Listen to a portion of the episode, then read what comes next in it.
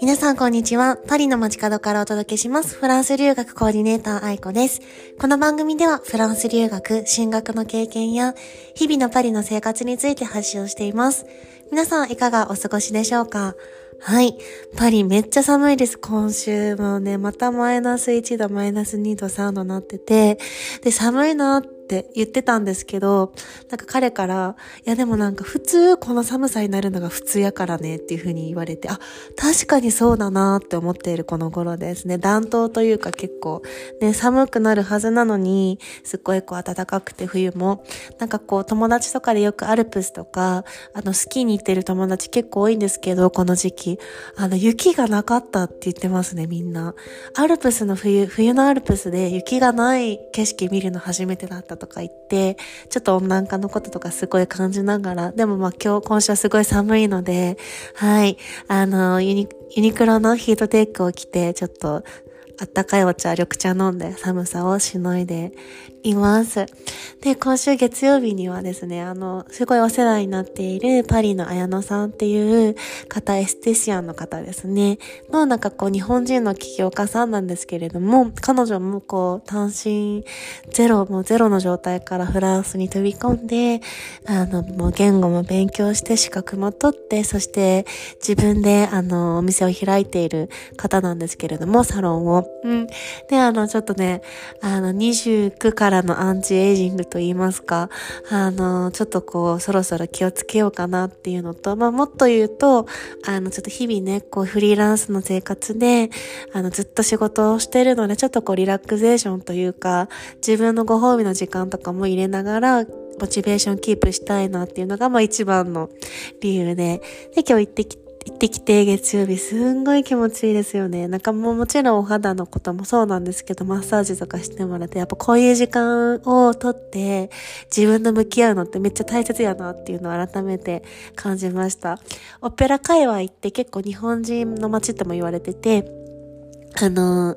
日本人のお店にこう納豆とか買いに行ったんです、その後。もう納豆を買えるってむっちゃありがたいですよね。フランスとかに住んでながらも、住んでいながらもそうやって、なのでちょっとストックで6パック買って、もう私の持ってるバッグもう納豆だらけ、さ、パンパンにして家に帰って、はい、日々日々納豆を味わって、めっちゃ幸せだなと思っています。はい。で、今日お話しするテーマは、日本とフランスで感じること、感じる違いについてお話ししようと思います。はい。もちろん、こう、日本とフランスってもう違いだらけで逆にこう、すべてが違いすぎて違いを話すのが大変っていうような感じなんですけど、なんかすごいこう感覚的に思うことがあって、というのは、あの、すごい私の感じる大きな違いは、こう日本にいるとすっごい安全さを感じるんですよね。パリで過ごしているとやっぱりこう、日々、こう、ちょっと外に買い物行くだけでも、あの、お財布を入れる場所だとか、あの、スマートフォンを直す場所とかをすっごいこう気にしてるし、あの、なんて言うんですかね、例えばチャック付きのバッグを全部閉じて、閉じた後のジップのチャックのところを手で持ったりとか、あの、常にこう、周り、後ろをちょっとチェックしたりとか、変なこう、ピックポケットがいないかどうかっていうのをしながらね、まあ、逆にこう、まあ、これがもう、なんて言うんですかね、身についているのをね、気にするというよりはなんかもう、それが日常になってるんですけど、あの、日本に行った時のもう感じる安全さって言ったらもう全然違いますよ。もうなんて言うんですかね、こう、ちょっとこうすいません、バッグを持って歩いてても、なんかこのに、なんていうね、ずっと片時も、なんていうんですかね、こう周りをこうずっと見ながら、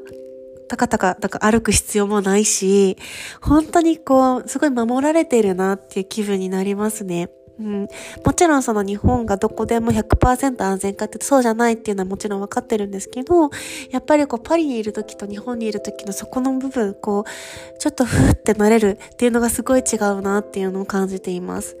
ただ、そのもう一つ違う点って言ったら、あの、パリにいる時の方がやっぱりすごい自由に自由さを感じるんですよね。もちろん私はこう日本人ですし、フランス人でもないので、こっちの国にいるときは外国人なんですけれども、なんかこう日本にいるとなんかね、あのー、ま、本当にこれも人によると思うんですけど、私はなんか個人的にこうみんな結構同じような感じなので、ちょっと人の目を気にしてちょっとちゃんとした服装着ようとかしようとか、なんかこう、メイクの部分もそうだし、うん、なんかこう周りをすごい気を使う。それはそれでこう日本人の集団主義の美徳でもあるんですけど、なんかあまりちょっとフランスにいる時に感じる自由さっていうのを 日本日本では全然感じられなくて、ちょっとこう、あなんか周りがすごい気になるというか、あの、まあ、気を使うって言ったらいいのかな、もうちょっとね。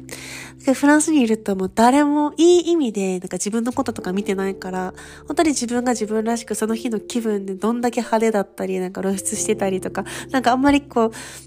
あ、それってちょっとって言ってくる人いないんですよね。なんかそういう意味でも、こう何を言ってもジャッジされないし、何をしても、あの、自由だし、っていう意味で、やっぱこう自分が自分らしく好きなように生きるには、すっごいフランスが自由で、あの、そこの感覚がすごい自分に合ってるんだろうな、空気感があって思います。うん。もちろん私ももう、これ、かれこれ8年ぐらい以上フランスにいているんですけど、やっぱこう根は日本人なので、日本人ではあるんですけど、なんかそんな外国人の私でもすっごい、あの自由にか楽に生きられるっていうのはすごく面白いなと思ったので、今日は皆さんにシェアをしてみました。なんかこう皆さんの感想とかあれば教えてもらえるとすごく嬉しいです。はい。じゃあ今日はこの辺で皆さん素敵な一日をお過ごしください。ではまた。